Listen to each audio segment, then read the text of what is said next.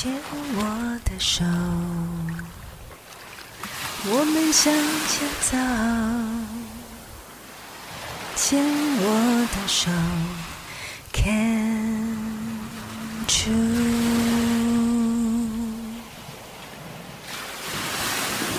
牵我的手，我们向前走。牵我的手。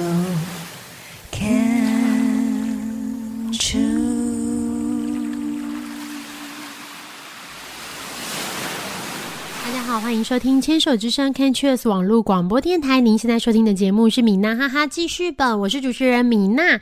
我们现在进行到了今天的米娜好朋友单元。如果您是第一次收听这个节目的听众朋友们，本节目米娜哈哈记事本播出的时间是在星期三晚上的十点到十一点播出。这个时段是由四个主持人轮流主持播出的。这一集首播的时间是在四月二十号星期三的晚上十点到十一点，下一次播出的时间则是会在四个星期后，也就是五月十八号，一样是星期三的晚上十点到十一点播出。欢迎听众朋友们持续锁定收听。如果对于牵手之声网络广播电台的节目表有想有更多的了解的话，都欢迎可以到就就。到那个牵手之声的粉丝专业，或是到官网，都可以找到许多相关的讯息哦。我们回到今天的就是最后一个单元，米娜好朋友。最近在米娜好朋友单元里面，呃，跟大家聊了非常多的育儿。对，因为米娜的就是宝宝现在大概是一岁八个月的时间，然后这段时间呢，一天到晚都在育儿，然后也发了。发展了许多新景点，忍不住要跟大家分享。但是在育儿之前，在聊育儿景点之前，也想跟就是听众朋友们聊一个，就是我前几天听到我的朋友跟我分享的一个，就是关于育儿的心路历程，我觉得很感动诶，想要分享给大家。就是我有一个朋友，就是他的名字叫做 April，然后他是一位就是非常资深的媒体人，然后他从就是在媒体圈，在美国、在台湾都发展的非常好，这样，然后是。一位就是我们想象的女强人，就是我第一次看到她，就是走到我们记者会会场的时候，哇，走路就是有风这样，然后很漂亮、很美，然后就是很像韩剧中就是出现的这一种就是女强人这样子。那也因为工作的关系，跟就是 April 有几次就是呃饭局，我们就聊天这样，才知道哎，原来嗯，就是 April 她自己是一个妈妈，然后她两个小孩，然后她的宝贝是就是她做了试管这样。重点是他做了几次试管呢？我们做有做过试管的朋友们就知道，其实做试管是很累的。就是，呃，先不说花很多钱这件事情，他必须在身上打很多针，然后吃很多药，然后在你植入胚胎以后，你又要花很长的时间照顾你的身体，要休息。其实这一段是很折磨的事情。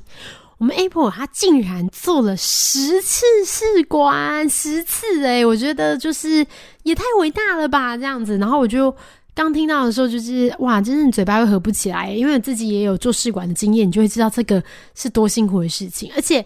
呃，有可能你的身体在做到一半，你可能撑不下去，就会发生其他的状况，也有可能的。所以其实这是要有非常大的就是勇气来承受这些事情跟副作用，承受这些疗程的。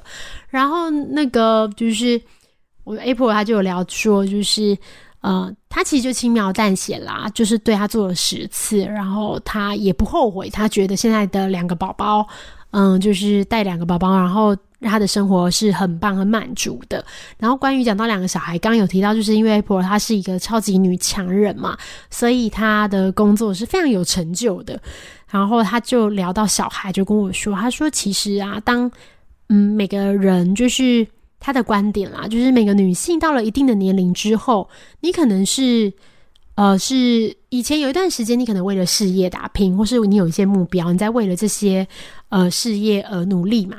但是过了一段时间以后，就是当你功成名就，嗯，他是没有说功成名就啊，就是他就是说，诶，当你达到了一定的目标，然后就是我们想象的功成名就这样，然后他会发现，你会发现，昨天，嗯，今天，明天，就是明天只是今天的延伸。就是说，当你的日子已经稳定了，然后也做得很好的时候了，你就不会有太大的变化。你每天都是同样的在过日子，然后这个日子会趋于平淡。你每天就是一天过一天，然后会有时间过得很快的感觉，因为你的人生很多要遭遇的这些波澜已经都经过了，然后现在已经没有这些就是。没有这些就是惊心动魄了，你就是回归生活这样子。那在这种情况下，其实你每天就是前一天的延伸，你不会觉得有什么呃特别不同的地方。那是什么东西在帮助你，就是为你的生活做记录呢？他说，其实就是孩子，对他来讲是孩子，就是你今天有了一个宝宝，我们都知道孩子的成长其实是很快的哦。今天可能一岁半，一岁。六个月、一岁、七个月、一岁八个月，其实给你的感觉每天都会有变化，每天都会多会一点点东西，多会一点点东西。我们小朋友就是前两天会讲垃圾车，然后过两天突然会讲捷运，就是会有一点变化。然后你跟他说话，他似乎又诶似懂非懂，他好像会了什么，跟以前比不太一样了。这样，那 April 的意思就是说，呃，就是听了很有感哦，就是。今天呃，明天就是今天的延伸。那你可能看不出来这个时光的流逝。当然，我们可能会老一点啦，可是没有那么明显。可是有什么东西是可以让你看到这个时间的变化呢？其实就是小朋友的成长。你把一些心力，然后付出在小朋友的成长上面，然后慢慢你就会随着时间过去，然后你看到小朋友变成一个完整的个体。然后你就会知道，哎，你这些时间是没有浪费的。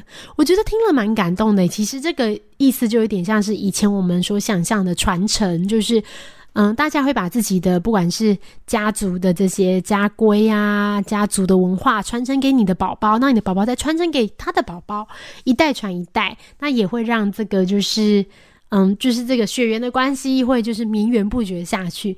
就是以前都不会想到这些，都觉得这个是，嗯，很就是。呃，很长大，或者是说有一些就看电视才哦，原来是这样啊！看历史剧的时候才会有这些想法。现在随着年龄过去，发现哇，这些事情原来其实会发生在我们的身边呢。就是像我朋友讲的，他觉得就是宝宝的成长就是他生命的延续。现在确实是蛮有感觉的。这里要分享给大家，就是刚好前一阵子儿童节，我朋友分享给我的。我们回到就是米娜好朋友要聊，跟大家聊就是育儿情报。我要很快速跟大家聊，就是我想推荐台北市的一个景点，叫做台北市立动物园。等等，不管你的小朋友多小，就是从婴儿车抱着，然后到很大了去动物园，都不会让你失望。诶，就是动物园真的是一个很好玩的地方。然后。我们以前去动物园，就是我们以前学生的时候去，也觉得很好玩啊。那我们带小朋友去，小朋友一岁多也觉得很好玩，就是诶蛮有趣的，就是看的这个景色是不同的。那这边也推荐给，就是如果你是。啊，平日可以去的听众朋友的话，就是因为那个动物园都有游园车嘛，可以坐到最高。因为动物园是个斜坡，你可以坐到最高点，然后再散步走下来。可是如果是周末的话，你光等那个游园车，可能就要等半个小时、一个小时。其实如果小朋友还小，我就觉得其实这样等蛮累的。我们就会直接就是，嗯，从平地这样开始走，走到一半的地方。那那个时候小朋友差不多也累了，可是沿途我们可以看到，比如包含大象啊、狮子。啊，就是乌龟、海龟、陆龟这些，然后可以看到就是长颈鹿这样这些比较常见的动物，对小朋友来说都很有吸引力的。但是如果我们可以今天就是坐游园车到最高的地方，我们就还可以看到包含企鹅啊，就是海豚，哎，海豚没有，企鹅跟什么水鸟。鸟类的这个鸟园这样，然后还有一个就是呃，不用搭车也可以看到的，就是大猫熊。大猫熊真的非常可爱。大猫熊分成室内跟室外不同地区的大猫熊哦，然后推荐大家可以看室外的。因为室外都会有一个大猫熊，而且它是不用排队的。然后室内的是要排队的。然后在那个猫熊馆的大猫熊馆的二楼有一个猫熊的餐厅，也可以带小朋友去那边吃饭，因为那边可以直接从二楼居高临下，然后就可以直接看到就是大猫熊们在忙什么，然后可以很近距离的跟就是这些动物们接触。但是只是说哈，就是餐点的部分，我觉得就是嗯还可以啦。对，就是有带 小孩去亲子餐厅的妈妈们就知道，就是嗯，我们其实带小朋友去亲子餐厅，并不是要追求好吃，就是追求一个就是亲子空间，然后小朋友在那边吃饭撒野，然后不会妨碍到其他人，然后又可以看动物。其实我觉得就真的很棒。然后最近有听说动物园要涨价。我觉得也不错啊，涨价也还好，因为大家在看这些动物，其实他们的生活、他们的饮食，然后他们生病了也需要照顾。如果我们进去享受这些设施的，就是市民朋友们，可以多付一点点，就是费用，拿来照顾这些动物，我觉得是蛮好的事情。像那个最近因为疫情的关系不能出国，所以就很常去拜访，就是室内的动物，台北市内动物，然后新北市或是像那个野柳。